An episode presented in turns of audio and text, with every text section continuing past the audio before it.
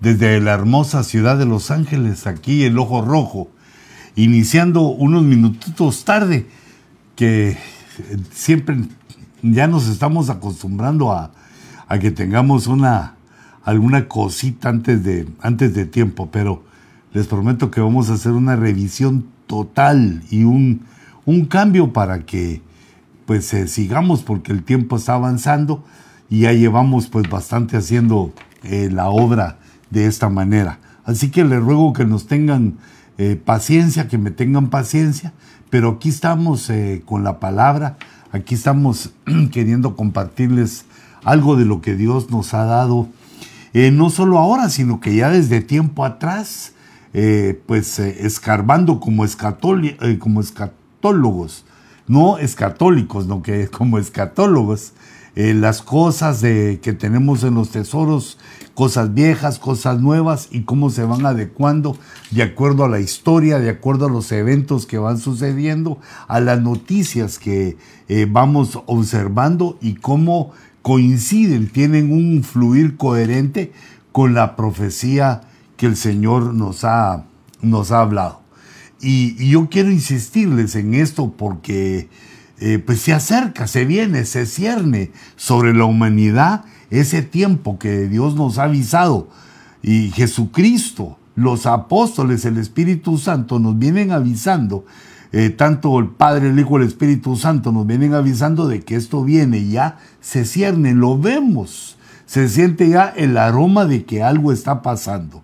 Pero yo quisiera hablarle de los años del el hambre, porque debemos entender que la pandemia que actualmente estamos viviendo eh, no es exactamente la, pandemia, es como un principio ahorita, no, no es la última pandemia ni lo último que vamos a tener o que vamos a experimentar como humanidad de esto sino que vemos en los sellos cómo se van abriendo los sellos y vemos que en el tercer sello, el caballo negro, el que les estoy poniendo aquí en Apocalipsis 6, 5 y 6, 6, eh, vemos que este, el que está montado, tiene una balanza.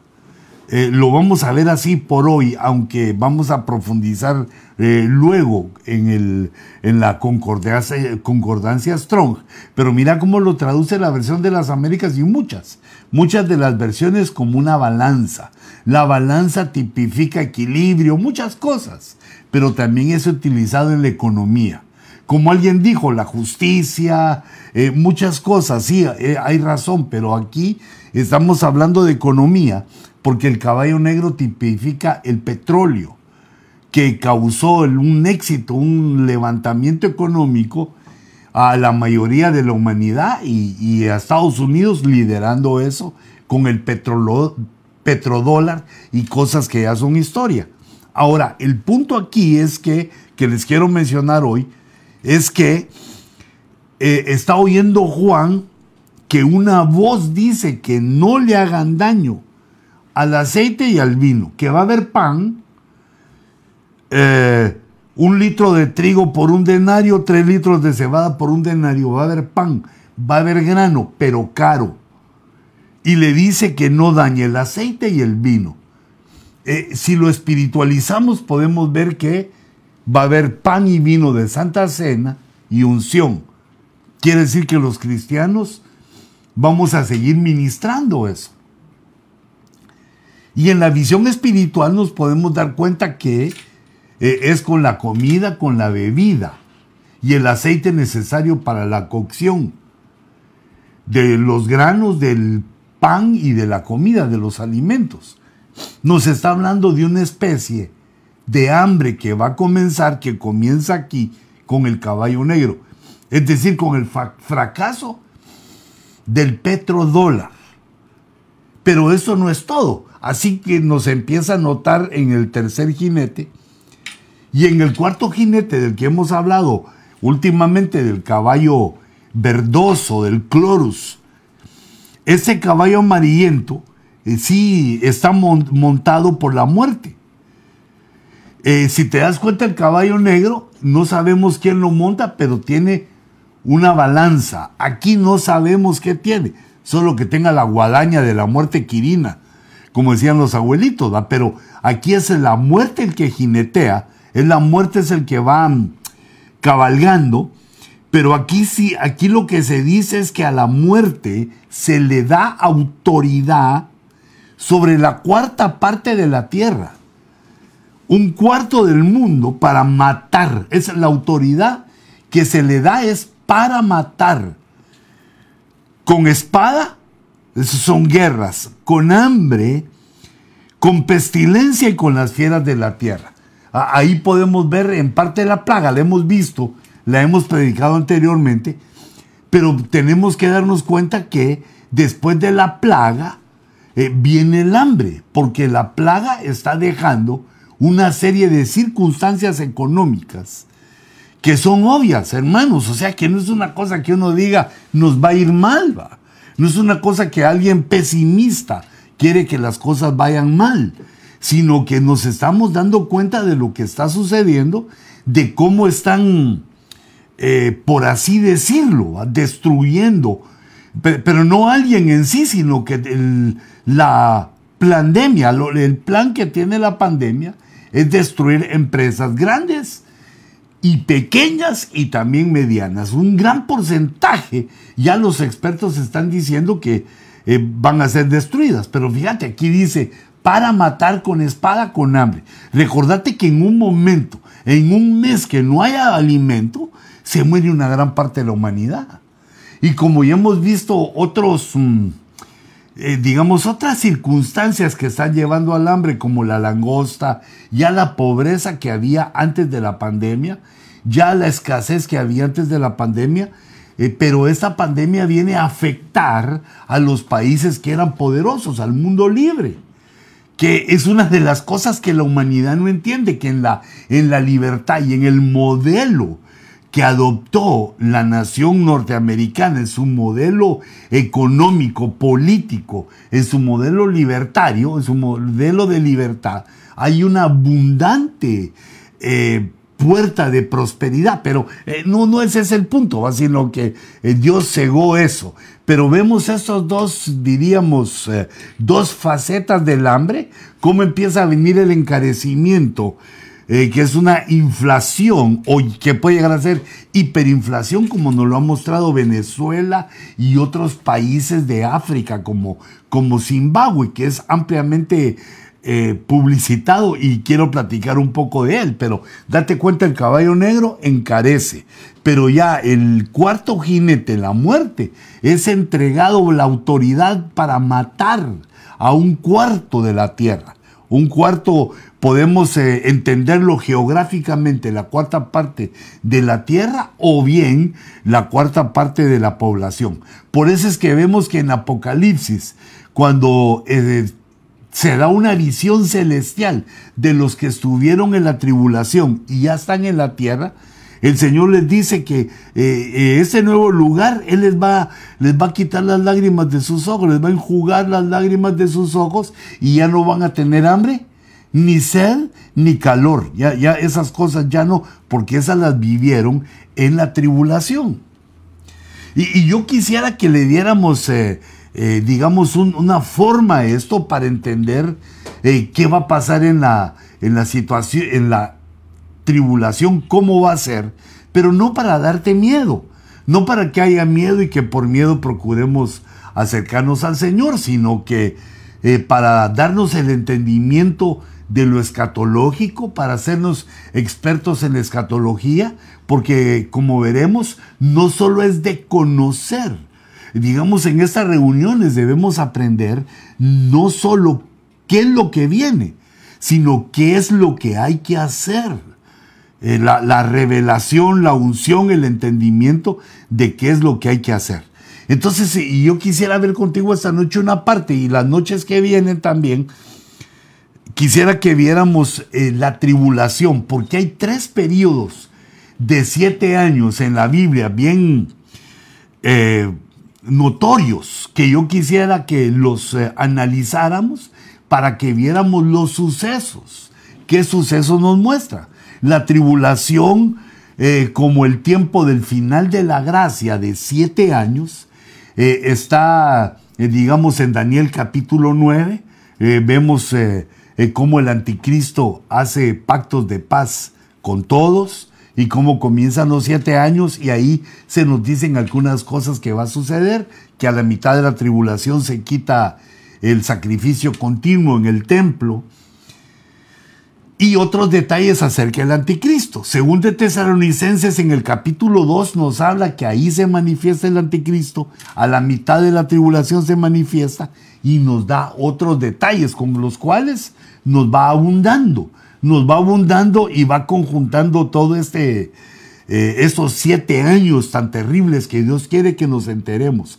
Porque la primera derrota que van a tener los siete años de tribulación por la humanidad son los que van a escapar. Los que escapan en el rapto pasan por el tribunal de Cristo y siguen la carrera del rapto hacia las bodas del Cordero. Eh, esos son los más que vencedores. Ahora va a haber otro grupo de los vencedores. Regresan a la tierra. Regresan a la tierra y van a pasar la tribulación. Entonces los, estos que van a pasar la tribulación y ya no tuvieron la misma victoria de los que ya se fueron. Pero lo que aprendimos, lo que si alguien de, se queda o los que regresemos, lo vamos a enseñar. Pero yo con dolor de mi corazón digo que muchos que oyeron esto no van a poder, no van a lograr vencer la tribulación, no le van a poner atención a la importancia de esto y entonces van a ser derrotados al regresar a la tribulación. Y en la tribulación los vencedores alcanzan un turno para, para escapar de la tribulación, no vivirla completa. Pero hay otros que son los que yo llamo los empatadores, los que ya no son vencedores porque se quedan eh, los siete años eh, de tribulación, pero al final son salvos. Y los perdedores que eh, estaban llamados al reino eterno y en los siete años de tribulación, la, la, lo pesado de ese tiempo los los contamina, los enamora y los hace caer derrotados ante el anticristo. Son de los que dice la escritura que van a adorar a la bestia, se van a dejar marcar, van a tener que luchar contra cosas terribles. Por eso es que vemos entonces ahorita ese primer, eh, eh, digamos, esa primera etapa de siete años que está tipificada como tribulación, como fin de la gracia. Pero en el libro de Génesis aparece una figura, una sombra. Por eso pongo ahí tres periodos que son sombras de siete años. Aparece como un sueño a Faraón, el cual interviene José interpretando el sueño y salva al mundo. Salva al mundo. Por eso Faraón le dice como nombre a José, panea, Asenat pasea, a no, Asenat es su esposa. Bueno, lo, vamos a ver ahí, pero lo que le dice el faraón es, tú sos el salvador del mundo, que es una sombra de Jesucristo. José es sombra de Jesús, eh, es una sombra que encontramos. Pero yo quisiera que lo viéramos eh, como la sombra para la tribulación, esos siete años que son vacas flacas y vacas gordas, ¿qué es lo que nos dice? Que es un tiempo de hambre. Y hay otro periodo de tiempo de siete años que corresponde a una viuda y al profeta Eliseo. Entonces, en estos tres, eh, en estas tres sombras, digamos así, en esas tres figuras, como Dios nos muestra el tiempo que está por venir. Entonces vemos en Génesis 41, 20, eh, que empieza la, la interpretación de José y una que le vamos a hacer nosotros, la interpretación de José de las vacas flacas. E, ese sueño, a diferencia del de Daniel, que el emperador, que Nabucodonosor no se recordaba del sueño, ese sueño de José eh, el faraón sí se recuerda del sueño, pero nadie se lo puede interpretar. No era tan bravo como Nabucodonosor porque no amenazó de muerte a sus sabios y a sus, a sus asesores, solo que no hubo quien pudiera decir qué significaba. hasta que aquel copero que había estado de compañero con José en la cárcel, le dijo a Faraón que él sabía de una persona que podía interpretar el sueño. El sueño se refiere a que Faraón ve que salen del río Nilo. El río Nilo es el río más importante de Egipto. Es el que le da vida a Egipto. Y, entonces podemos ver que ese río tipifica ahí, tipifica vida, tipifica la vida de una nación tan poderosa de Egipto. Y Egipto es figura del mundo. Es eh, la economía, es el poder económico que alimenta a toda la humanidad y que está a cargo de Faraón. Faraón es el jefe ahí, es el, el rey.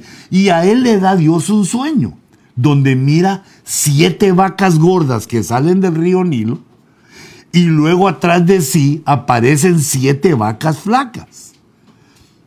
Y, luego se despierta asustado y vuelve a soñar, solo que sueña eh, una espiga con siete ramas, una espiga bien cargada, y luego una, una espiga, que, la misma espiga, de la misma espiga brota eh, mieses feas, mieses malas que devoran a las buenas. De la misma manera vio en las, eh, en las vacas, que las vacas feas y flacas devoraban. Y a eso es lo que me quiero referir. Génesis 41, 20 dice, y las vacas flacas y feas devoraron las primeras siete vacas gordas. Cuando lo vemos eh, con la concordancia Strong, donde dice devorar es, es comer, pero tiene la palabra H853, que lo, lo puse aquí de, eh, con otro color, mira. Eh, esta, esta, palabra, esas tres palabras son la H398 y traduce en español devoraron. Pero aquí como que comieron, se las comieron se las comieron arriba, diría aquel que está traduciendo. Bueno, pero a mí lo que me impresionó ahorita es que esa H853 eh, es una palabra que lo hemos estado viendo que es señal.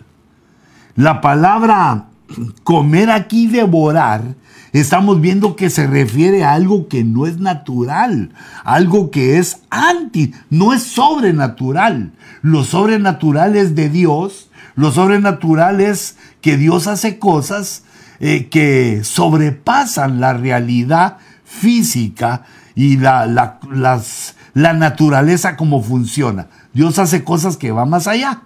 Pero lo antinatural es que ocurren cosas que no deberían ocurrir. Como por ejemplo que un animal se coma a su misma especie. Es antinatural porque si así lo hacen las especies, se terminarían. Lo natural es que es que la madre, el padre cuiden y que cuando los, ah, los animales crecen o cuando los seres crecen, eh, procuren multiplicarse, no comerse, aunque ocurre en algunos casos de la naturaleza. Pero aquí este, las vacas flacas y feas devoraron las primeras siete vacas. Vaca que come vaca está siendo caníbal. Caníbal. Y esto sucedió literalmente en Inglaterra. Hubo una situación que empezaron, murieron de alguna enfermedad ciertas vacas o un gran número de vacas en Inglaterra y los administradores para no perder dinero utilizaron a esas vacas que murieron, eh, las hicieron eh, pedacitos, trocitos y la metieron en la alimentación de las vacas que quedaron vivas.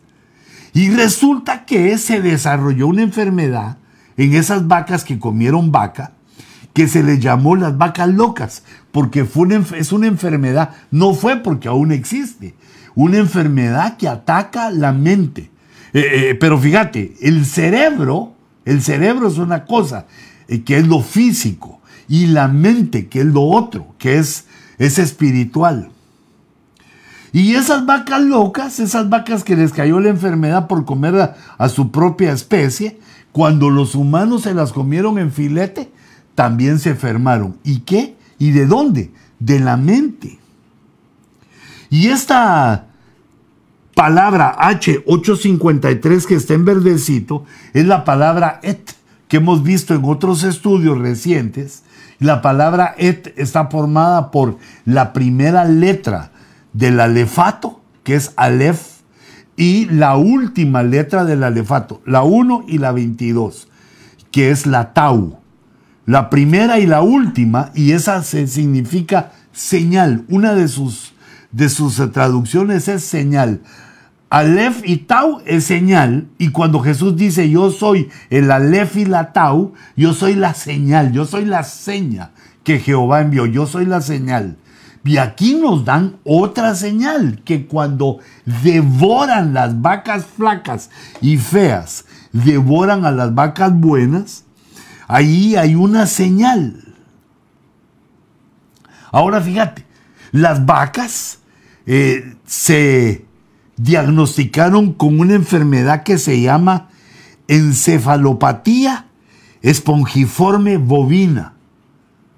Mm, mejor solo eh, eh, beba. Bueno, pero esta encefalopatía se le llamó, para, no hablar de esas palabras así tan rimbombantes, mal de las vacas locas. Y cuando se comió la humanidad, el hombre comió esa, esa carne, eh, se formó o se conectó la enfermedad y con un mal que se llamó el Creutzfeldt-Jakob. Es otra enfermedad. La enfermedad de las vacas locas al trasladarse a los humanos se trasladó en, esos, en una serie de anomalías en la mente, eh, en el cerebro, una enfermedad cerebral eh, importante. Pero lo que más me impactó es que esa la encontraron, la misma enfermedad la encontraron en tribus caníbales de Nueva Guinea. O, o en una, según leí, era en una tribu y ellos le llaman a esa enfermedad curú, que significa escalofrío, curú, que significa tembladera, porque al, ir avanzando la enfermedad, hacía que los, y que los enfermos perdieran el control y tuvieran varios síntomas relacionados con la mente. Eh, fíjate qué, qué interesante. ¿Qué es lo que dice José del sueño? Le dice, Faraón, Dios te está hablando del final de los tiempos. Las vacas son años, las espigas son años. Que aquí sucede, hay un evento contra naturaleza con las vacas y las espigas. Y si te das cuenta, las vacas tipifican carne, comida, y las espigas también grano, pan. Aquí va a haber un, algo antinaturaleza o contra naturaleza con, las, con los vegetales y con los animales que va a dar como resultado problemas en la mente. Pero esto, esto era una, es una figura que Dios nos está hablando. Pero nosotros vemos cómo eh, esto es sombra de la, una locura llamada comunismo, eh, socialismo, llamado mm, eh, otras religiones basadas en, en, en, cosas que, en cosas locas que destruyen a la humanidad. La idolatría es un camino a la pobreza, es un camino al homosexualismo, según lo leemos en Romanos. La idolatría es, un tropiezo garrafal para los hombres. Y entonces vemos aquí cómo lo dice, fíjate eh, en el verso 21. Mira la consecuencia, porque aquí está contando eh, Faraón su sueño. Pero cuando las habían devorado, cuando habían actuado con canibalismo, las vacas flacas se comen a las gordas. No se podía notar que las hubieran devorado. ¿Por qué? Su aspecto era tan feo como al principio. No cambiaron. No lograron cambiar aunque se comieron a las gorditas. Bueno, estamos hablando de las vacas, bien alimentadas esas vacas, eh, pero no lograron cambiar. Y entonces podemos ver que eh, podemos eh, aplicar aquí la sombra, que las vacas, que la carne, el trigo, los granos, tipificados en el río Nilo, a que le dan, que, que salen del mundo, que son parte del mundo, que es la riqueza del mundo, que es el sustento del mundo, nos está hablando también de lo económico. Y nos están hablando también del económico y de el comunismo, que en su pobreza, en su desastre, en su falta de libertad, eh, lo apoyan muchos. Eh, contra naturaleza, contra el entendimiento, contra la lógica, defendiendo sin bases, eh, en enojos, con cóleras, con amenazas. Bueno, pero como sea, porque digamos, yo no, no, no estoy hablando de política, sino que estoy viendo lo que ahora vemos en las noticias, como eh, el desastre, el desorden, el destruir, la destrucción, eh, son las vacas flacas, la izquierda, son las vacas flacas que aunque devoren, y si tenemos una pregunta que del tema, eh, nos la lanzamos. Solo, solo permitime ese eh, punto, porque cuando, cuando termine este detalle de que ese, ese devorar antinaturaleza es como el comunismo, que y, yo, yo no veo la forma, no, no me da temor hablar de eso porque ni no soy político, pero lo estoy viendo. ¿Cómo ha destrozado países? ¿Cómo ha destrozado tantos países? Y el, mío, el mundo alocado que voltea a ver para otro lado. Y el último caso tan, bueno, los de los centroamericanos lo vivimos de cerca, en la mentira que se vive, eh, digamos, en Nicaragua, en, eh, Venezuela. Pero ese no es el punto, no, no quiero ni que se cambie, ni, ni llamados a, ni llamar a nadie a que eh, dispute por eso. Solo veamos la locura de la humanidad, que las vacas flacas se comen a las gordas. Y vemos que se acaban los países, se acaba la economía, se acaban los, los restaurantes, todas las, las, empresas se las acaban y no adquieren eh, una gordura, no hay cambio en su flaquencia y en su fealdad. Pero vamos a ver, hay una pregunta antes de que, eh, antes de que continuemos. ¿Qué dicen, Deborita? En el sueño de Faraón, si, los, si los primeros siete años son de abundancia y después los siete años de tribulación, ¿en dónde entran los 150 días de pretribulación? ¿Pasará la iglesia en la pretribulación? Linda pregunta.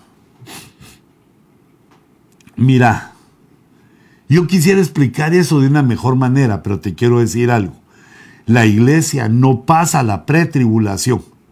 Yo he dicho que sí, porque es que, mira, es, es, tan amplio esto.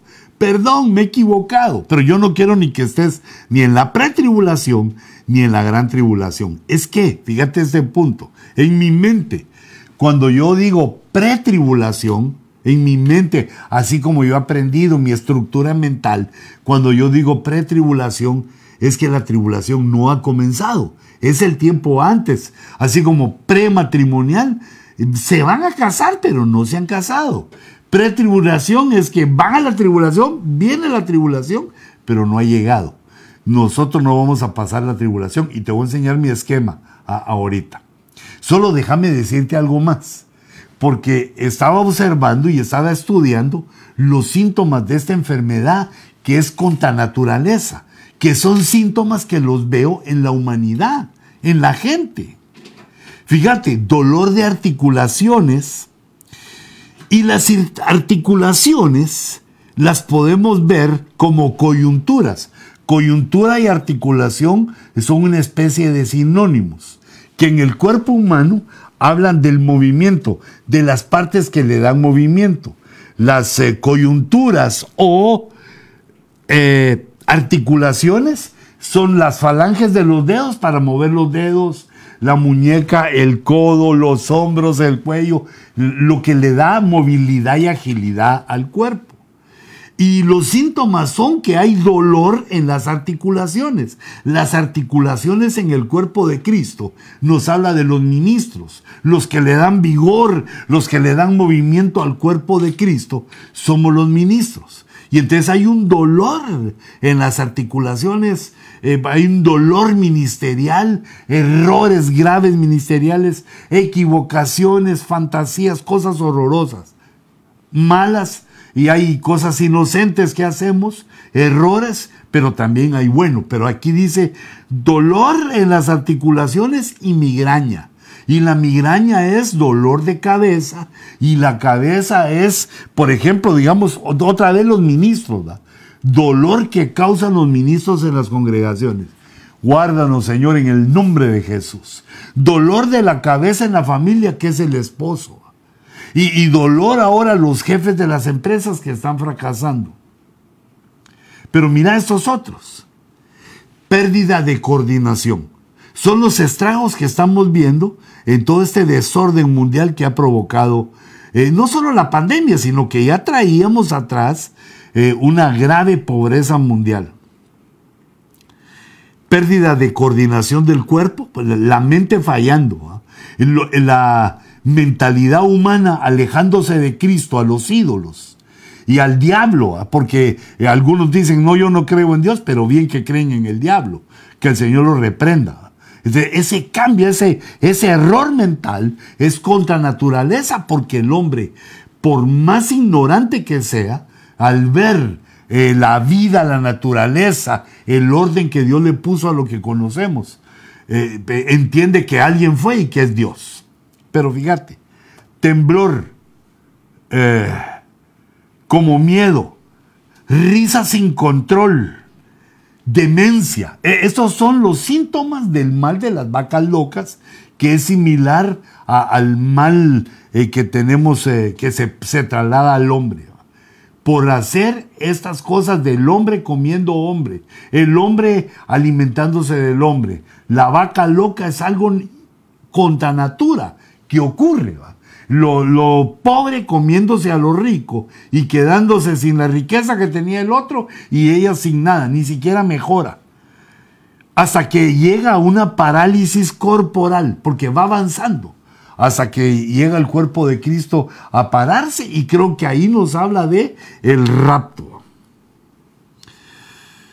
La muerte sobreviene en dos años. Y, eso lo puse porque el número dos, que también lo, lo tenemos que ver, el número dos está en este sueño y en esta porción de la escritura está abundante. Dos que habla de testimonio y es una enseñanza grande, gigantesca y tiene otras, eh, otras dimensiones. Pero fíjate, quería avanzar a, a, la pregunta que me hacía. Ah, solo mira esta parte del versículo. En el verso 18, estoy en el capítulo 41 Dice, y vi siete vacas gordas y de hermoso aspecto que salieron del Nilo. Pasían en el carrizal. Aquí está, está contando José, perdón, eh, Faraón le está contando a José el sueño. Y, ve, y dice esto, mira que vio que eran hermosas las vacas.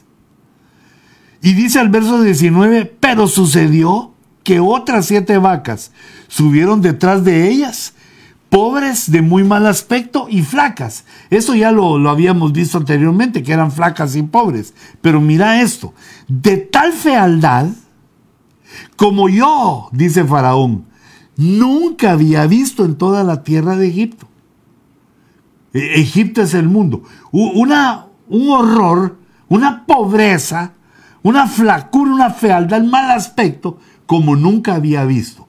Y este concepto, como nunca antes, es un concepto que tiene la tribulación. ¿Por qué ese concepto tribulacionario? Porque el dolor, las penas, eh, la prueba que va a surgir en esos siete años de tribulación, dice la escritura, da testimonio la escritura, que nunca antes ha habido. Imagínate esto. Nunca antes en la historia de la humanidad ha habido un sufrimiento como este. Y eso que, si te das cuenta, las cosas que ha vivido la humanidad, hemos vivido el diluvio, hemos vivido grandes guerras, pero nunca ha habido un sufrimiento como este. E, e, ese era un detalle. Ay, aquí tenía una mi gráfica que te quería enseñar. Bueno, mía dijo el gato, pero me la encontré en Google y ojalá que no tenga bueno, como es hermano, no creo que tenga ahí eh, derechos. Por lo menos no decía.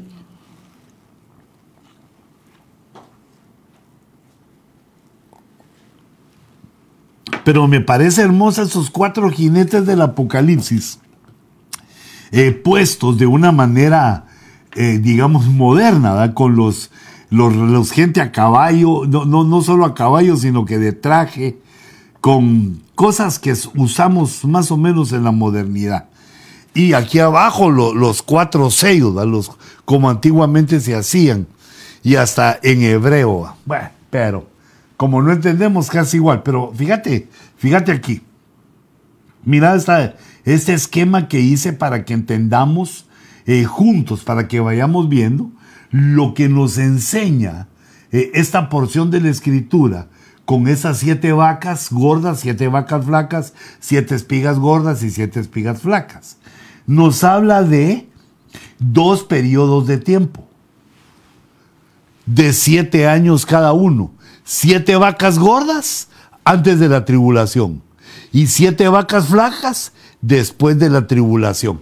Es un periodo de 14 años que yo considero que estamos viviendo. Entonces, eh, bueno, aquí lo ubiqué, mira. Lo verde es las vacas flacas y lo rojito, lo rojito, las vacas gordas. Lo que ocurre en los siete años de vacas gordas es que José toma el mando. Siete años antes de la tribulación, eh, se casa con Asenat. Se casa con Asenat y entonces tiene dos hijos. Asenat es figura de la iglesia. Y Cristo eh, y José es figura de Cristo. Asenat figura de la iglesia. Quiere decir, esa es la sombra. Y nosotros aplicándolo en lo literal, que la iglesia va a dar frutos antes de la tribulación. Que la iglesia tiene que dar sus frutos antes de la tribulación. Y eso dice en Génesis 41, 50 Dice, antes de que llegaran los años de hambre, le nacieron a José dos hijos, los que le dio a Senat, hija de Potifera, sacerdote de On. Eh, eh, es decir, que en esta figura, aquí a Senat, es una gentil, es una mujer egipcia. Mira qué tremendo, que se casa con un hebreo que es rey de todo, de Egipto y de todo, que es el segundo en el mundo. Ah, esa es figura de Cristo, pero digamos el segundo, no, no estoy minimizando a Cristo, sino es la figura, porque Cristo eh, cuando vino eh, y se mostró en su ministerio, dijo, el Padre y yo somos uno, pero también dijo que el Padre, que él se refería al Padre, que enseñaba lo que hacía el Padre, estaba bajo la autoridad del Padre obedeciéndole mientras eh, regresaba a la gloria y se hacía uno, porque tienen la misma esencia. Jesús es Dios y Jehová de los ejércitos es Dios, el Espíritu Santo es Dios, tiene la misma esencia, pero una función diferente. Eh, entonces vemos que la iglesia, Asenat, esta tiene, le da dos frutos da dos frutos porque da dos hijos, a Efraín y a Manasés. Eh, Manasés es el primogénito y Manasés quiere decir olvido, quiere decir olvidar. Debemos de olvidar la vida vieja, debemos dejar atrás aquello eh, y volver en nuestros reinicios eh, buscando a Dios con una mejor, de una manera más excelente, de una mejor manera el primer fruto que aquí da la iglesia antes de que venga la tribulación, lo deberíamos de tomar como los frutos que nos da, que debemos dar como iglesia, eh, esenciales, aunque hay otros. Pero mira, si me querés escribir, si me querés preguntar, por favor, no, no lo dejemos hasta el final, sino que empezá a preguntar mientras me tomo mi, mi de agua.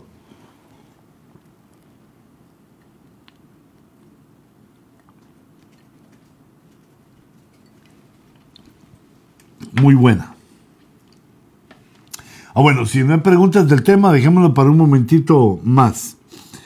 Mm, Asenat, Asenat significa la que pertenece al dios Neit o a la diosa. Asenat Su nombre significa la que pertenece a la antigua diosa de la guerra, a la diosa de la cacería y de la sabiduría. Y Potifar también, eh, el que dio al dios Ra, es decir, eh, ambos nombres, eh, ambos nombres son idolátricos, son egipcios. Tanto el papá de Asenat y como Asenat son egipcios, pero que están siendo ministrados por Jesucristo. Tienen su nombre egipcio, pero están dando los frutos. Fíjate este punto. Porque, digamos, nosotros estamos vestidos de egipcios, eh, estamos, vivimos en el mundo, estamos en el mundo, pero la diferencia es que damos los frutos, primero del olvido, dejando, olvidando lo que queda atrás y enfocándonos en lo que está delante. Ese es el fruto de Manasés. Ese es el fruto que significa olvido. Y Efraín significa fructífero, doble fruto. Y eso quiere decir que debemos de buscar tener eh, frutos dignos de arrepentimiento. Que tenemos que buscar los frutos del Espíritu Santo, todos los frutos. Debemos fructificar, debemos tener el fruto, eh, de, digamos, los frutos o complacer, eh, digamos, este nombre Efraín que significa fructífero. Ahora fíjate entonces en mi dibujito. ¿Qué nos habla aquí eh, el sueño, que el hambre se iba haciendo, aquí iba grabándose, quiere decir que el hambre va creciendo, va creciendo, va creciendo, hasta que llega el hambre de la gran tribulación, que esa, yo entiendo en la escritura que no la vamos a sufrir, que van a haber problemas, pero mientras estemos en la tierra, Dios va a conservar eh, eh, el alimento. Entonces, fíjate lo que encuentro. ¿Qué, ¿Qué me dice el tiempo? ¿Qué me dice este diagrama que puedo, podemos extraer del capítulo 41, 43? Son siete capítulos del final de Génesis que nos habla de José y su encuentro con Jacob su padre. Pero tal vez mi punto es que yo quiero mostrarte qué es lo que hay que hacer antes, antes de la tribulación, fructificar y olvido. Y luego podemos ver que la tribulación, el sueño y la interpretación y los sucesos que ocurren con José nos divide los siete años en dos años y en cinco años. Porque en el segundo año del hambre, según esta sombra, Fíjate, según esta sombra, en el segundo año de la tribulación, puse el encuentro de José, que es Cristo, que es figura de Cristo, y Jacob, que tipifica a Israel, en el segundo año. ¿Por qué? Porque literalmente en la historia, en esos últimos capítulos de Génesis, vemos cómo José ve llegar a sus hermanos. Ve que llegan sus hermanos a comprar grano y los trata. Eh, retiene a Simeón para que regresen y les pide que lleven a Benjamín. Y, y, en fin, los hace regresar, les esconde el dinero en las... Es decir, los mete a un sufrimiento, que son los problemas, tipifican los problemas de Israel eh, en la tribulación, como el gran administrador de Egipto los mete a problemas hasta que eh, en la segunda vez se van. La segunda vez ya se van todos los hermanos y esconde su copa, la copa de plata de José, donde él bebía, y los hace regresar para manifestarse a ellos. Y mira cuando se manifiesta a ellos, por ejemplo, en Génesis 45, 6. Lo ubico aquí en el año 2, mirad, porque dice, porque en estos dos años ha habido hambre en la tierra. Y todavía quedan otros cinco años en los cuales no habrá ni siembra ni ciega. Fíjate cómo le dice, le dice José a sus hermanos en ese capítulo. Les dice que ya van dos años, es el año dos, Por eso ubiqué ahí la revelación, el encuentro de Cristo con los eh, con Israel en el año segundo, cuando ya están sufriendo. Y hay tres versículos que hablan de este momento.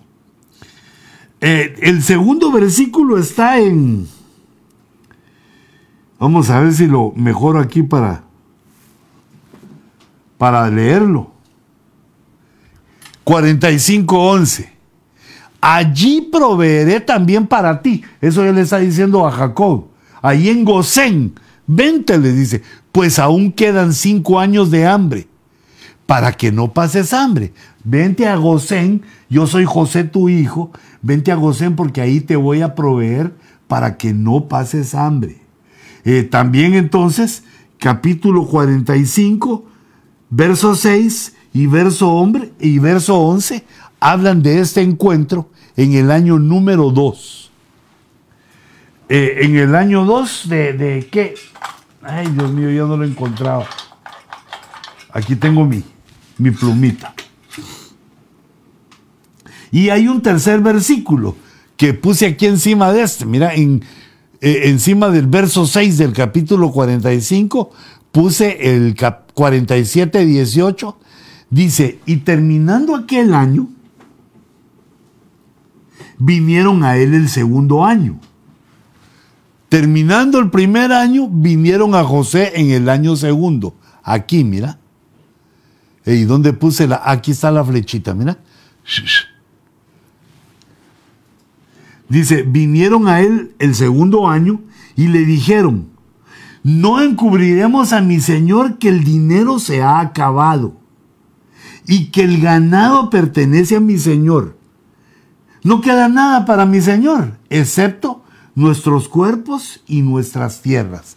En este, en el año número 2 del hambre, de la tribulación, en el segundo año de tribulación, vemos que se acaba el dinero, no queda nada para mi Señor. No encubriremos a mi Señor que el dinero se ha acabado. Pero eh, todo el dinero lo tenía José. Él había vendido el grano y había recogido el dinero, porque recordad, la idea que nos está dando ahí es que se hace un nuevo sistema económico que es dirigido por el nuevo orden mundial, que es dirigido por el, por el anticristo, que es un sistema, eh, digámoslo así, mm, digital, digital. Pero fíjate, el punto es como me habías preguntado acerca de estos, eh, eh, vamos a ver, le voy a poner color anaranjado. Entonces, fíjate, eh, ¿cómo era la pregunta ahí que nos decían, Débora? El de los... ¿en qué, de ¿en qué año estamos? Ajá, de los siete de abundancia. ¿Qué año de los siete de abundancia nos encontramos en este momento? Mira, para mí, eh, yo tengo el cálculo, fíjate, estamos calculando. Yo, no, o sea, no, no te digo porque no lo crea, sino que porque creo te lo digo. Me atrevo a dar un año y digamos, pero calculándolo más o menos porque en todo cálculo pueden haber errores, pero si no te lo dijera, eh, también yo pecaría al no decir lo que encuentro, lo que veo de muchas formas en la escritura, de tantas que no puedo callar. Yo creo que aquí esta tribulación, mira, le voy a poner aquí este, va a ser, la tengo como 20, 22, se lee. Oh, sí, aquí se lee, mira. 2022 en la fiesta de las trompetas, la fiesta que nadie sabe el día y la hora, que es septiembre. Y nosotros estamos aquí, en el 2020.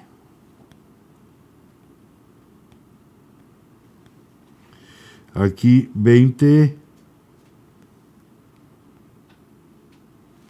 Mira qué cerca estamos.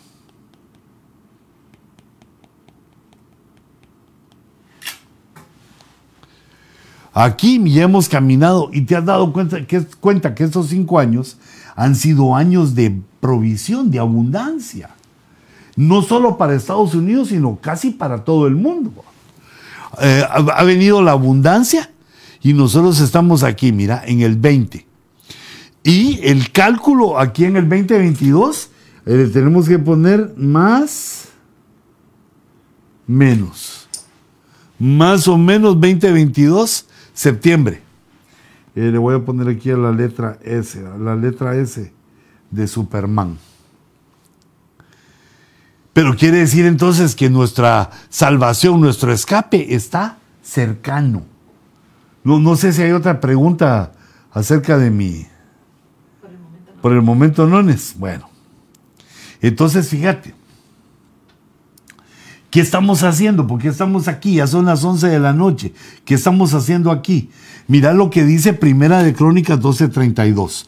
De los hijos de Isaacar, expertos en discernir los tiempos, eh, esos eran los eh, escatólogos del Antiguo Testamento de los hijos de Isaacar. Eh, eran expertos en esto, mira, en los tiempos. En discernir es ver la diferencia, saber los cambios, saber los tiempos que venían, qué tiempo estamos viniendo, qué, qué tiempo estamos viviendo y qué tiempo viene. Creo que esa es una de las labores que hacemos. Nosotros somos como los hijos de, de Isaacar.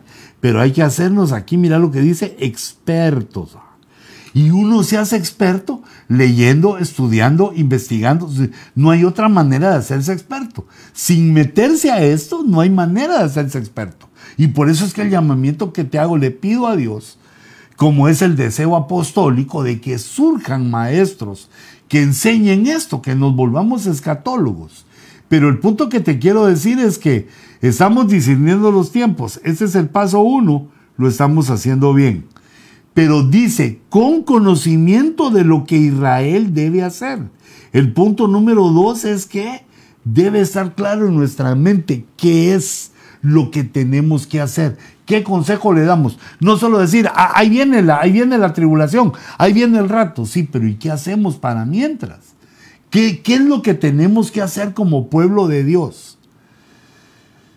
Mientras llegan esos dos años que en el cálculo estamos prediciendo, que estamos dando una, una teoría, un cálculo acerca de la venida del Señor, acerca del rapto para la iglesia. Entonces, mira, la enseñanza aquí, clave, grande, es que hay que dar fruto. El fruto eh, se da buscando en la congregación, buscando, no solo que lo busco, lo busco, lo busco, sino congregándonos para aprender, porque el fruto requiere de una madurez, el fruto requiere de pruebas, el fruto requiere de muchas cosas, pero esas cosas eh, no están en nuestras manos, sino que debemos de ir a tomarlas por el Espíritu, por las promesas de la palabra, por Cristo, debemos de ir a tomarlas a la congregación. Estos hijos de Isaacar conocían los tiempos, y también lo que debía hacer el pueblo de Dios.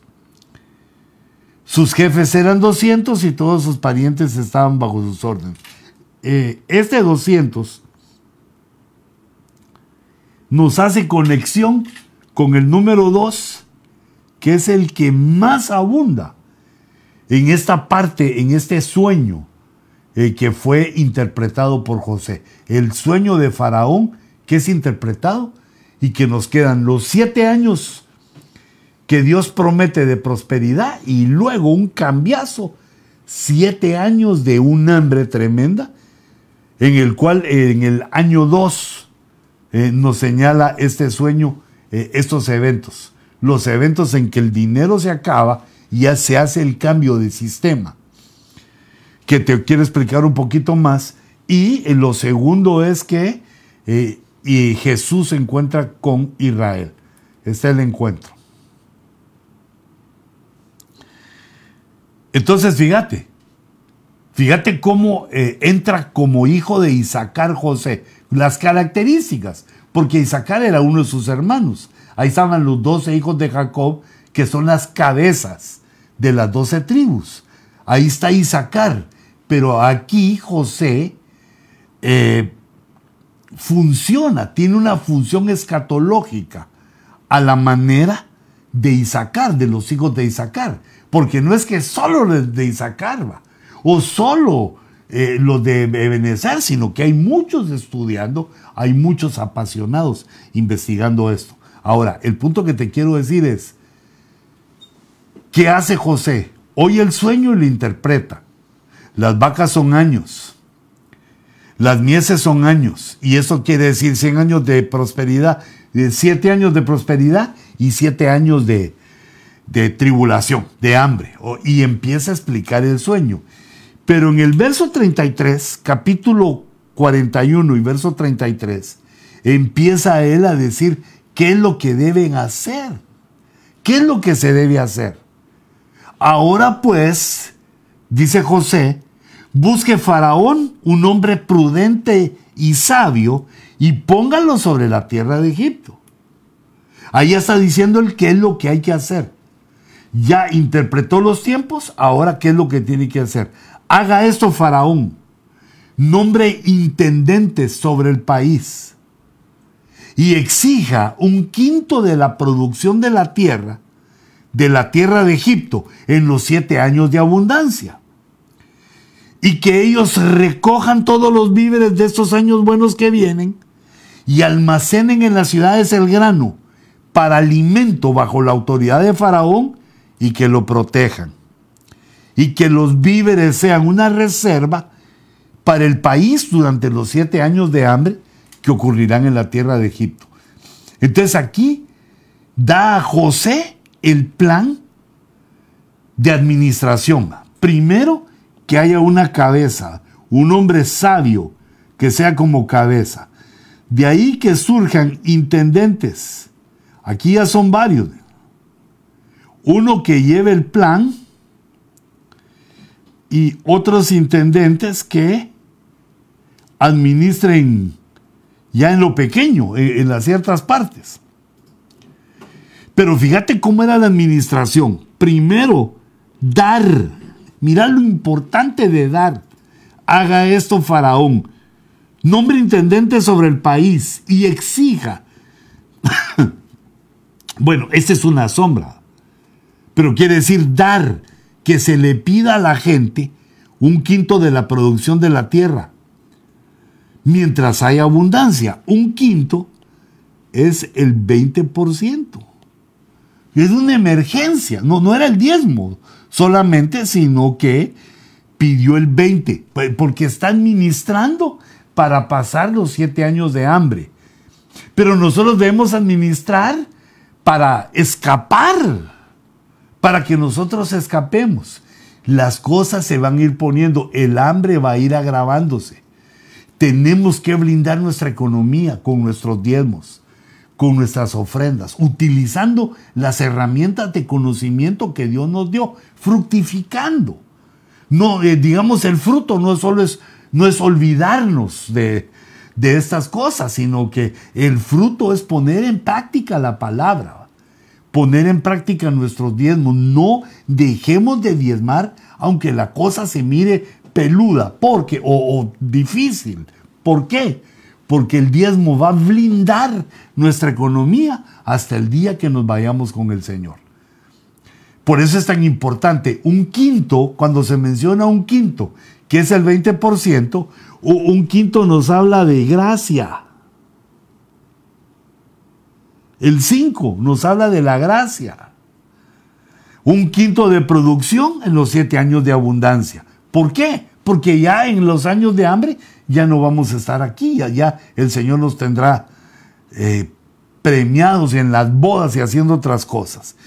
Pero en el verso 35 dice el, el resto de la administración, que se recojan los víveres, esa es la administración, que se almacenen es decir, que haya siembra y cosecha, que se recojan los víveres, luego que se almacenen, que no se los coma uno todo. Por eso es que están pidiendo un quinto. No, no nos lo comamos todo porque se requiere para los diezmos, la iglesia, etcétera, etcétera. Solo quiero tocar el punto de la importancia que se duplicó el diezmo ¿Por qué? Porque vienen años difíciles. Se recogen los víveres, se almacenan en las ciudades el grano para alimento, bajo la autoridad de Faraón. No, no hay que andar haciendo cosas de que nos salimos de la autoridad, no. Entonces, se recogen uno, se almacenan dos, se protegen tres. Aquí me falló el, subrayado.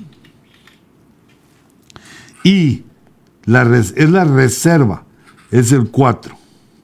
Este es el 4 y ese es el 3. Sea una reserva para el país durante los siete años de hambre que ocurrirán en la tierra de Egipto. Bueno, eso ya no lo vamos a comer nosotros. Pero ahí dice que guardemos, a fin de que el país no perezca durante el hambre.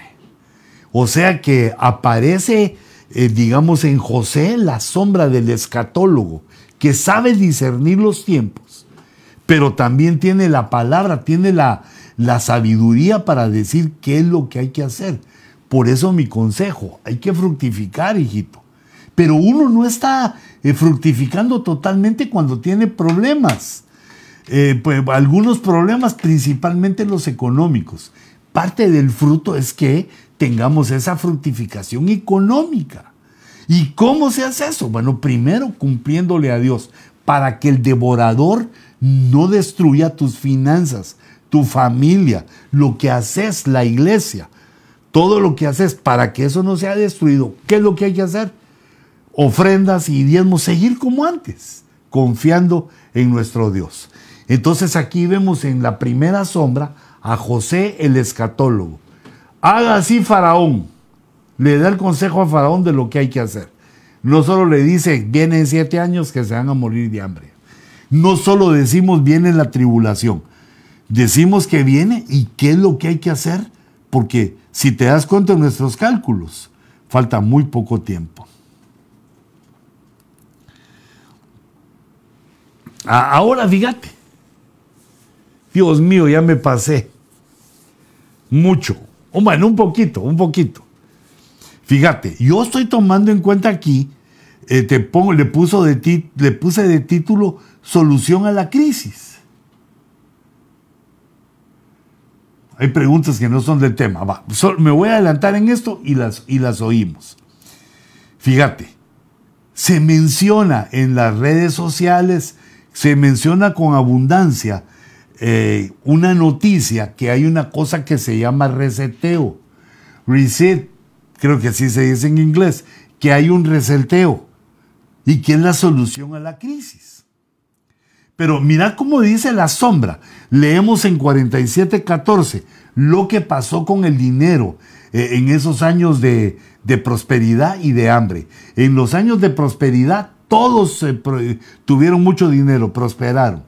Pero en el verso 14 dice, y José recogió todo el dinero que había en la tierra de Egipto y en la tierra de Canaán, a cambio del grano que le compraban.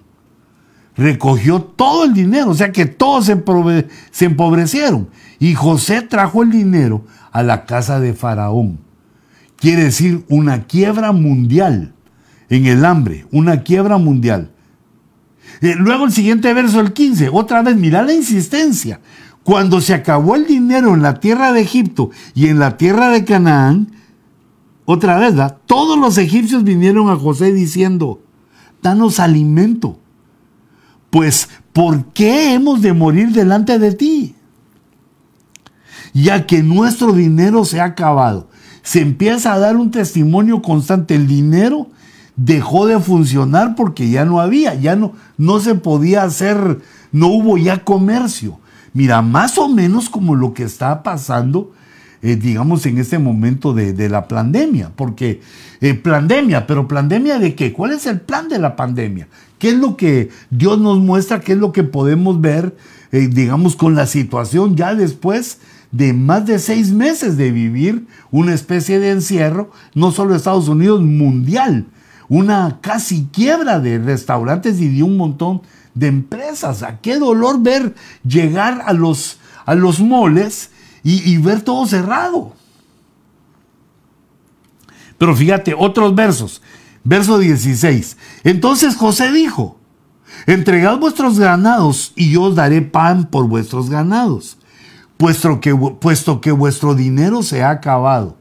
Se acabó el dinero y ahora dieron los ganados, dieron de, sus posesiones, eh, dieron los carros, todo se hizo dueño José y José se lo dio a Faraón.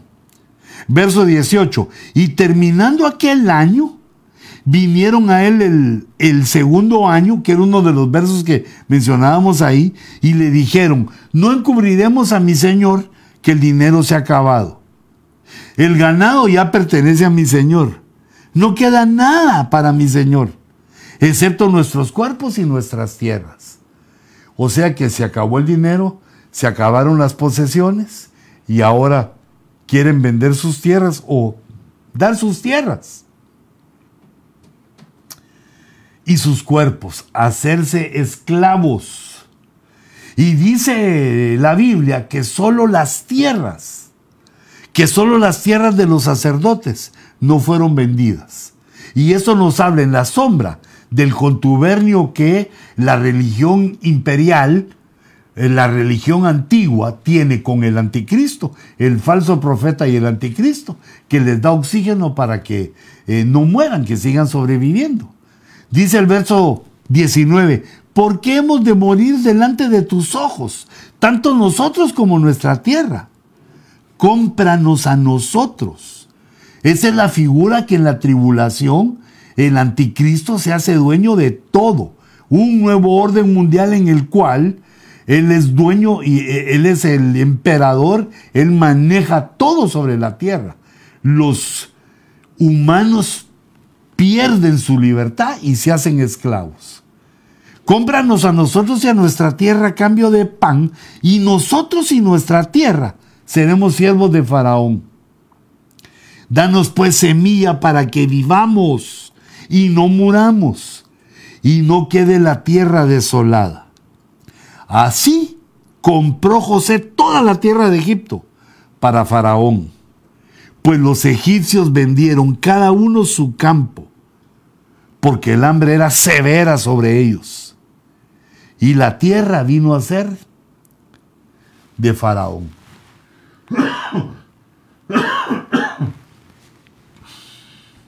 ¿Te das cuenta? La sombra de esos siete años. Eh, no, no, no la sombra, sino la, la, la sombra de ese periodo que nos muestra en el sueño de Faraón. Es que el hombre llega a ser esclavo. Los humanos llegan a ser esclavos de Faraón, excepto la iglesia que escapó, la iglesia que cree en Cristo. Son los que son salvos. Bueno, quisiera ir terminando porque se nos dé, ah, con esto, mira. Yo, yo quiero eh, pasarte el entendimiento que tengo acerca de la pandemia. ¿Plandemia? Esa L sobre la pandemia, que la pandemia es un plan, tiene un plan tiene un diseño que con esta confusión, con este evento, hacer un cambio controlado del sistema económico. Lo que quieren hacer es un cambio del sistema económico, del sistema del dólar actual al sistema del dólar digital. Un nuevo sistema digital, un nuevo orden económico digital que va a ser la economía del nuevo orden mundial. Y, todo eso está, pues se, mira bonito en los planes, pero se mira bonito en el papel y en lo que está haciendo, porque ese es un trabajo que está haciendo el presidente Trump. Según lo que se lee y lo que se dice, él es el que tiene, digamos, a los entendidos, a los genios en esto, eh, caminando hacia el dólar digital. Mira, el dinero que se ha pagado ahorita eh, en este estímulo financiero que ha habido durante la pandemia. Pues fíjate, Estados Unidos ha tratado de que no sufra la gente. pero hace algo contra la naturaleza, hace algo que no es natural. En primer lugar, nos da dinero sin trabajar porque la pandemia lo detuvo digamos, desde un punto de vista, dice que bueno, qué justicia, qué lindo, eso solo Estados Unidos lo hace. Sí, pero las cantidades de billones de dólares que han repartido en todos Estados Unidos, ni siquiera se puede hacer, ni siquiera se puede dar ese, no se puede imprimir el dinero en tiempo real, porque son billones de dólares. Es un dineral, hasta de trillones. Escucho hablar yo que hace un chorro de ceros que ya ni atina uno qué cantidades son. Eh, entonces, fíjate, investigando esto, como no se pueden hacer en tiempo real, de una vez nos mandan un cheque para que se deposite a nuestra cuenta. O también lo depositan ellos directamente a nuestra cuenta porque es, es un dólar digital, es un dólar que no ha sido impreso, no tiene el papel. Fíjate que dicen los economistas que en los meses de la pandemia se ha impreso más dinero que en los últimos 90 años. Imagínate ese descontrol. Eso es lo antinatural, donde vemos que las vacas flacas se comen a las gordas. Al hacer ese montón de dinero y ponerle de un modo bonito un estímulo financiero, le estamos eh, dando lugar a una tesis. Bueno, claro, nosotros qué podemos hacer? Eso lo están decidiendo los grandes. Esa es una, una parte del engaño mundial. Por eso se dice pandemia. El plan es hacer un cambio controlado del sistema financiero. Pero eso no se puede hacer de la noche a la mañana. Eso no se puede hacer que mañana amanecemos, sino el hambre iba agravándose. El cambio se va dando, se va a ir dando, va a ir siendo necesario, porque tienen una tesis. Es una tesis de la Reserva Federal, que al dar dinero y para que lo gastemos, eso hace que el dinero se multiplique y que haya más dinero. No sé, eh, eso no me hace natural que gastando más venga más. Y si entendemos lo que sabemos un poquito antes, que nos han ido informando los, los eh, economistas, los administradores, que si gastamos más de lo que tenemos, entramos en rojo. Que si gastamos más de lo que hemos trabajado, eh, eso viene una hiperinflación. Una hiperinflación nunca antes vista. Mira, así como fue que me quedé asombrado con Venezuela. ¿Cómo fue que eh, bueno, venían ya de años, pero desde que entró el presidente que está actualmente, que no es presidente, bueno, hay un rollo ahí político, que yo ya me di cuenta, ya no le sigo la pista porque ya me di cuenta que las naciones lo permiten. Las naciones permiten que el comunismo se vaya metiendo en las naciones ricas en las ricas y de ahí las despluman, como hicieron con Cuba en los 50 y como hicieron con, como están haciendo ahorita con Venezuela, que de productor de petróleo, bueno, se volvió una pobreza eso. Y ahora le echaron el ojo a España. España es el segundo, o, de los, eh, el siguiente, digamos, el que está en el siguiente plan, eh, que caiga como comunista, eh, pues tapado de socialista es España. O sea que no les basta ver lo que le pasa a las naciones, sino que insisten. Y entonces vemos cómo en esos países eh, en que se han destruido las empresas, viene una hiperinflación. Una inflación que el dinero quiere decir que el dinero ya no vale nada. Entonces, mira, el dinero, según mi entendimiento, deben haber otras cosas más profundas, pero el dinero necesita tener un respaldo. Cada billete que gastamos y que tenemos en nuestra posesión debe tener un respaldo. Se hizo el respaldo en petróleo, puede ser en oro, en platino, en algo valioso. El dinero que manejamos, la moneda que manejamos, tiene un respaldo en el banco de algún mineral valioso algún metal valioso. Y eso le da el respaldo a la moneda. Ahora, eso es lo que ellos quieren ahora, dar un nuevo respaldo al dólar que llaman un dólar digital. Pero yo me acuerdo que esto del funeral del dólar, que el dólar se va destruyendo o se está destruyendo, esto viene desde los 90, hijitos. Que el dólar se acababa y aún ahora no se ve, pero eh, lo están debilitando. El dólar eh, primero dijeron que iban a quitar el dólar y que iba a venir una moneda que se llamaba el Amero, Amero, no Llamero, porque Llamero es un conjunto de llamas. No, Llamero es, falta un ratito. Pero el nombre de este, de este, de esta moneda, aquí lo voy a escribir, mira, era Amero, como de América. Y, luego hace unos años surgió, creo que en el año 2000 algo por ahí, surgió el dólar arcoíris. Pues no, no surgió, sino que eh, la gente empezó a hablar en las redes, se empezó a hablar del dólar arcoíris y, y, no, e, eso, mira, eso no es cierto.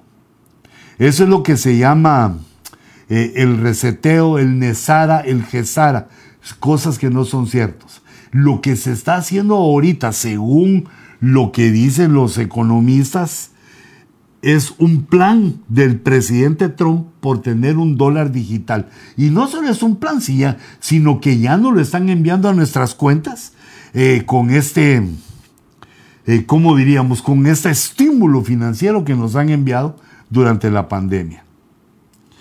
Y entonces ya va a ser un cambio de sistema, un cambio híbrido digital y también la moneda y también los billetes, porque eso se requiere de años para ir cambiando. Yo creo que el cambio, por lo que vimos ahí, es en el va a cambiar eh, el sistema financiero para favor del anticristo en el segundo año de la tribulación, porque ahí es donde se conjunta y donde leímos, donde leímos que se acaba el dinero.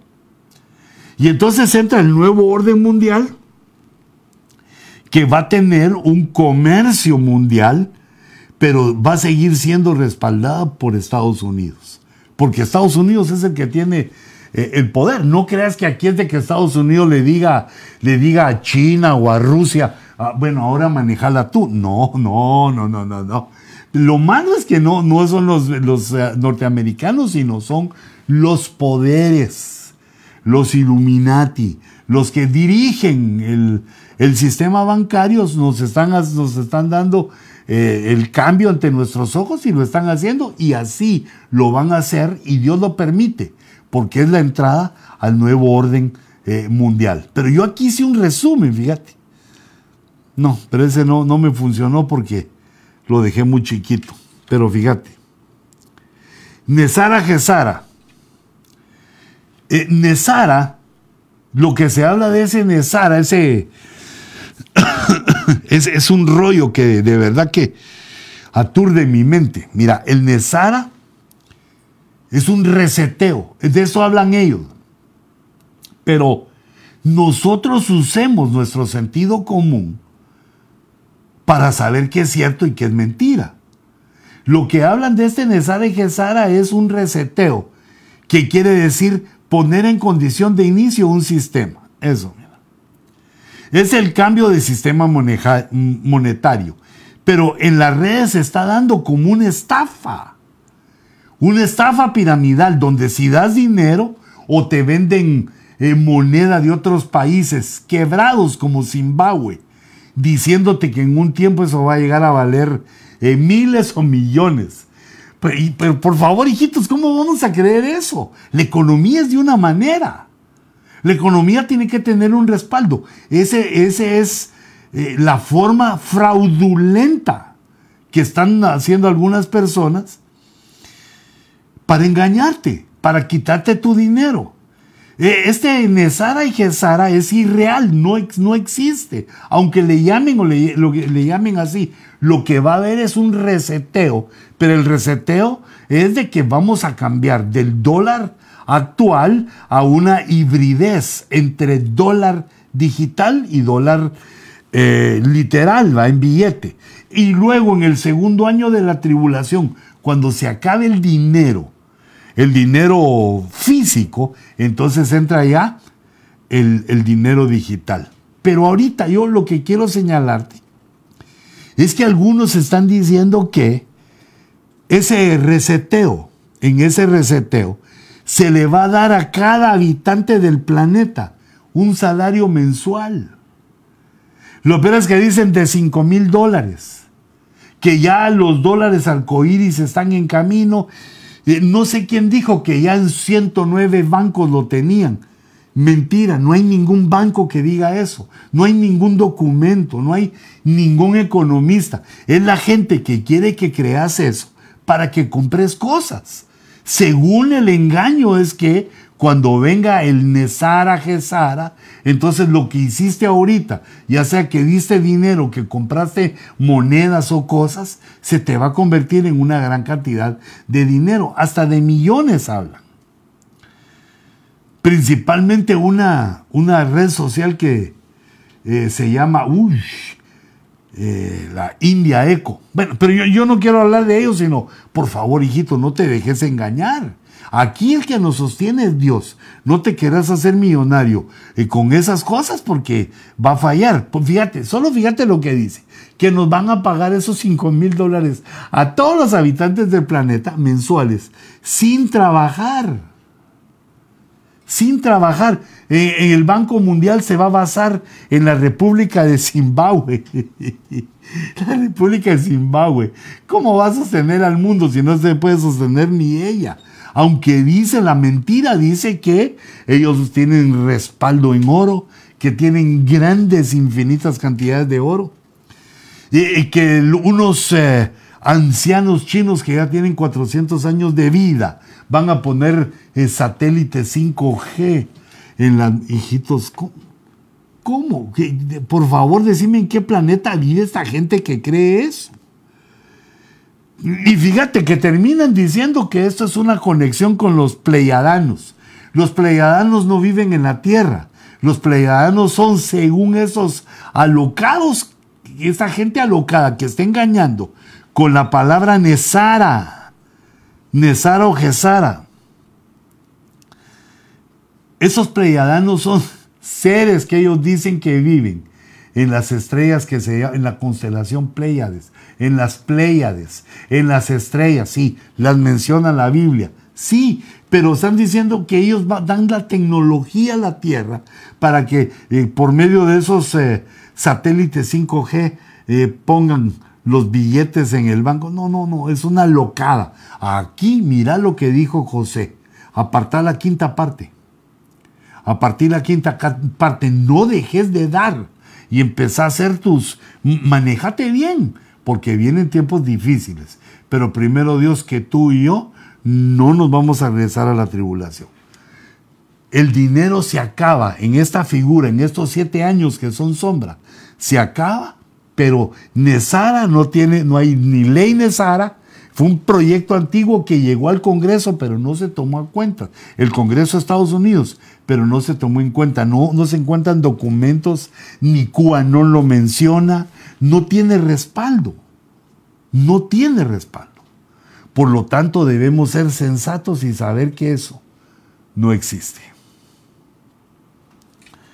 Bueno, hijitos, me quiero retirar ya, pero por ustedes, por amor a ustedes, pero eh, por lo menos una pregunta, ¿no? Muy bien. ¿Listo? Sí. Bendiciones, apóstol. En Génesis 41, 6 hay siete espigas quemadas por el viento solano. ¿Se podrá conectar este versículo con las tormentas solares que estamos viviendo y que son causa principal de los incendios a nivel mundial? Sí, se están quemando la hierba, se puede, hay una conexión ahí. Solo que mira, te quiero decir algo. No solo es el cambio climático, sino que hay una conspiración ahí en el cual eh, pasé, eh, digamos, algunas noticias en un anterior estudio que han hallado a mucha gente que provocan accidentes, provocan incendios. Pero como te dijera, yo no son gente que eh, lo provocó accidentalmente, sino que son como células terroristas que han estado guardadas, que han estado a la espera. Y Hezbollah y eh, los, los terroristas del Medio Oriente les han ordenado que hagan lo que venían a hacer. Entonces hay un ataque terrorista, además de que hay un cambio climatológico, pero es, eh, no es por eh, el daño, supuesto que le hemos hecho a la atmósfera, aunque le hemos hecho daño, pero no ese es el cambio, sino está profetizado ese cambio en la escritura. Pero sí eh, podemos ver que está conectada esas eh, espigas horribles con el cambio climatológico. Otra, la veintiúltima. Pastor, Dios le bendiga. Los que aceptaron a Cristo y se bautizaron, pero no fueron al mundo, también serán arrebatados. Mm, los que aceptaron a Cristo, repetime. Y se bautizaron, pero se fueron al mundo, también serán arrebatados.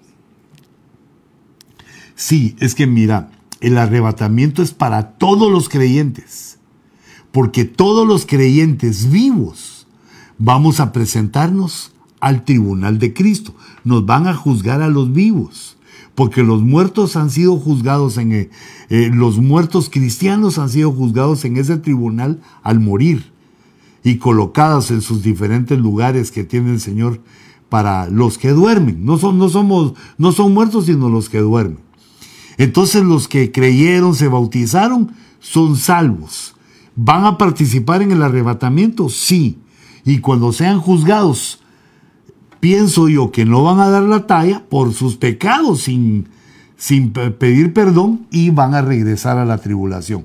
Pero van, van a ir y a regresar, porque se ve en la Biblia que regresan cambiados por la experiencia de haber estado en el tribunal de Cristo. Otra mija. Nos contó la otra vez cómo el Señor le hizo sentir que debía diezmar el 20% hace muchos años. Y ahora que menciona el quinto que se debía dar a los años de abundancia, entiendo bien. Si afirmo que el Señor nos está llamando a dar un paso de fe y diezmar el 20% para prepararnos y mantener segura nuestra economía. Mira, hijito, no, no, yo no considero eso. Yo considero que esa sombra nos está diciendo, seguí diezmando, seguí ofrendando, da lo que tenés que dar. A menos que el Señor ponga algo en tu corazón ese paso de fe, pero ese paso de fe eh, es tuyo, es tu decisión, en el sentido que querés apoyar eh, la obra y darle a la casa del Señor, pero no, no es que eh, haya crecido a 20 el diezmo ni que sea necesario darlo. Como el Señor ponga en tu corazón, en los corazones de ustedes, hijitos. Pero mi consejo es que sigamos diezmando, ofrendando y que no, no le temamos a la pandemia ni a la situación, sino lo que el Señor nos dé, la décima, lo que hemos hecho hasta ahora. Y eso va a blindar nuestra economía. Aunque yo conozco hermanos y a mí mismo me ha sucedido que me han pedido más y pues no, no le he dado la espalda a la visión celestial, sino que he creído en ella. Pero me dijeron a mí, si no te lo dicen a ti, seguí lo que estás haciendo. Lo que no debe pasar es que dejemos de dar o sigamos en la necesidad de no dar. Otra pregunta.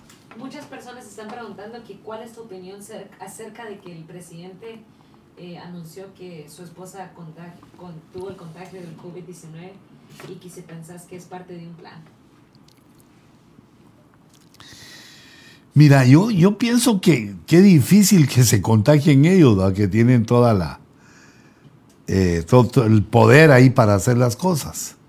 Eh, sí, mira, sin embargo, yo hasta donde veo ahorita, no veo, eh, digamos, conspirativo ni mentiroso al presidente Trump, sino que veo que, que él como persona y como presidente ha hecho una obra en sus cuatro años más en sus cuatro años. Y que como toda persona que ha estado en la presidencia, quiere otros cuatro. Así los quiso Obama, así los, los presidentes Bush, papá e hijo, también eh, eh, Clinton. O sea, los, yo, he visto que los presidentes gobiernan ocho, pero a los cuatro años eh, se hace una nueva votación.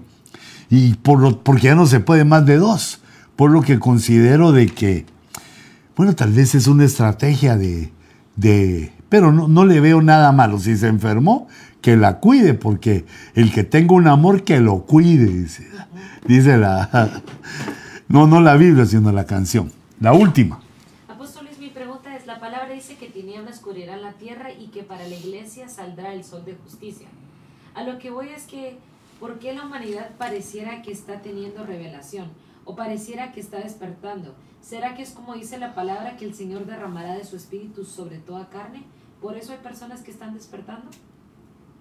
Sí, pero ese, eh, ese derramamiento del espíritu sobre toda carne comenzó desde Pentecostés y sigue, pero es, eh, es algo que Dios ha tenido desde Pentecostés y creo que se termina en el rapto. Pero sí, eh, hay que entender que eso está sucediendo. Pero repetime la pregunta que había algo más que me preguntaban ahí. Que si por eso las personas están despertando. Mira, yo creo que el despertar es espiritual, es una visión a Cristo, despertar de los espíritus.